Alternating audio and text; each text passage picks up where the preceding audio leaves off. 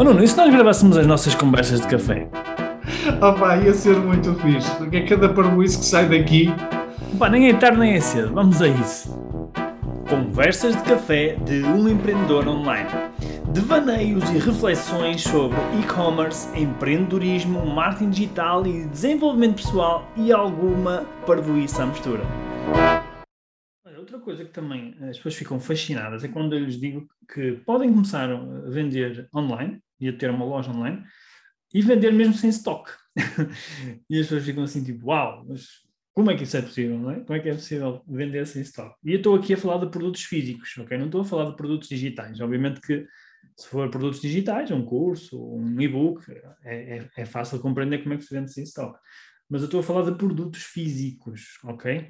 E como é que nós vendemos sem estoque? Nós vendemos através de um modelo de negócio chamado de dropshipping, que na realidade não é bem um modelo de negócio, é mais um modelo logístico, ok? Porque hoje em dia, aliás, não é só hoje em dia, isto é algo que já, já existe há muitos anos, já existe, eu pelo menos há 20 anos ou mais que eu conheço o dropshipping. Hoje em dia que está muito na moda, ouve-se falar de dropshipping, mas isto já existe há muitos anos. Mas isto não é nada mais, nada menos que nós temos um parceiro que normalmente é nosso fornecedor, que trata de toda a parte logística e de armazenamento dos produtos, de armazenamento, de embalamento e de envio dos produtos aos nossos clientes.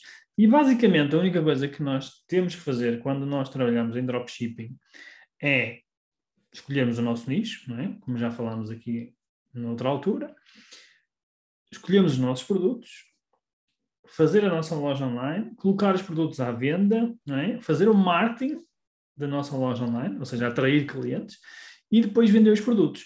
Quando nós vendemos um produto, ou seja, no momento que nós vendemos um produto, na realidade, nós recebemos o dinheiro e nós damos ordem ao nosso parceiro, que é o nosso fornecedor de dropshipping, para ele enviar aquele produto ao cliente que fez essa encomenda.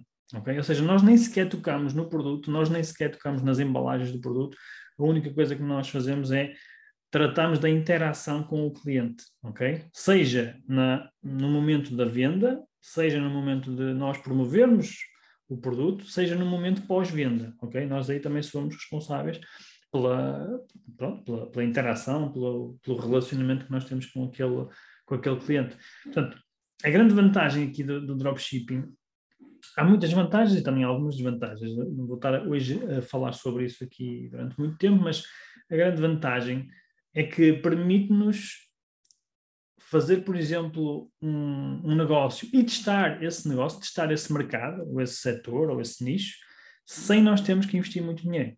Ok? Sem nós termos que investir muito dinheiro. Aliás, o único investimento que temos que fazer é na plataforma, em criar a nossa plataforma online, a nossa loja, e algum marketing, porque nós precisamos investir em marketing para trazer clientes. Um, e basicamente é isso, acho que não falta nada. Portanto, marketing, loja, Uh, eventualmente tens que ter uma ligação à internet, senão não consegues, e um computador, mas, mas o investimento é esse, não é? Não tens muito mais investimento que, do que isso.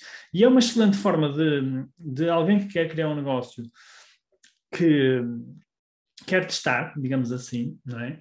Uh, e mais à frente pode eventualmente fazer crescer esse negócio e depois de ter a validação do negócio, podem investir em stock, podem investir em armazém, podem investir em, em ter o produto físico com ele. É?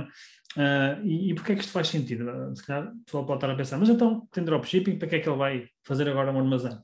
Porque essa é uma das desvantagens do dropshipping, que é uh, o facto de trabalhar com outro, uh, com um fornecedor que envia os produtos é? e que trata de toda a parte logística, nem sempre o controle do serviço, é? do, do processo de envio ao cliente nem sempre é o melhor. Ou seja, nós tendo o produto do nosso lado, nós temos mais controle, é?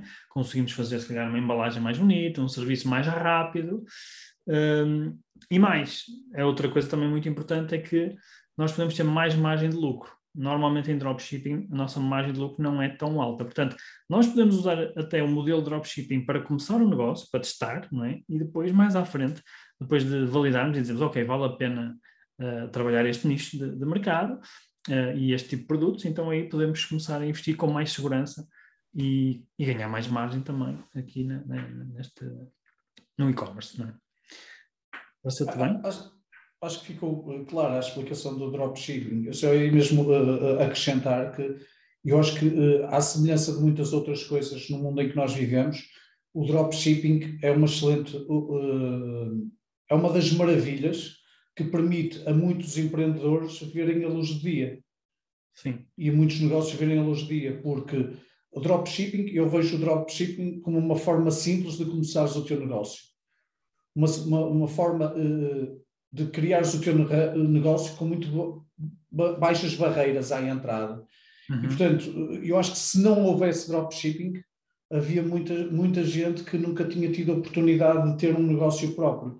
E acho que essa é uma das grandes benesses. É claro que depois tem o outro lado da moeda, e depois eh, podemos falar sobre isso, mas enquanto ponto de partida, enquanto a possibilidade de, arrancar com o negócio, acho que é uma excelente, acho, acho que é uma excelente forma de dar início ao negócio. Sim, e, e só para que fique claro, nem, nem tudo são rosas. Uh, lá está. Acho que vamos, vamos, vamos, vamos reservar aqui para outro, para outro podcast, para outro episódio, porque também há desvantagens, não é? Trabalhar, trabalhar com dropshipping. Aliás, uma das principais desvantagens que eu vejo que muitas vezes são uma barreira de entrada é que não existe fornecedores de dropshipping uh, de tudo e mais alguma coisa. É uma, um dos grandes desafios é esse. É, não é fácil encontrar fornecedores de dropshipping de alguns nichos de negócio. Não é? Portanto, para algumas pessoas que me perguntam às vezes, olha, é possível fazer dropshipping de pedras eh, preciosas? Alguém há dias perguntava de umas pedras quaisquer, já não sei que tipo de pedras é eu disse, possível é, agora tens é que encontrar um fornecedor para isso, não é? E nem, todos, nem todas as áreas de negócio estão assim tão evoluídas para, para trabalhar com dropshipping, ok? Cada vez há mais, não é? E é por isso que também que agora o dropshipping está a ganhar cada vez mais expressão, mas hum, ainda é uma barreira arranjar fornecedores. Por exemplo, aqui em Portugal, eu só conheço para aí três fornecedores de dropshipping e esse, por acaso esses fornecedores estão na nossa, no nosso curso do e-commerce starter Uh, e isto vai aparecendo uma pinga-pinga, é? O que nós procuramos fazer é encontrar fornecedores lá fora, aqui na Europa, principalmente na Europa, para, pronto, para ajudar os nossos alunos e os nossos clientes a, a terem mais, mais inventário.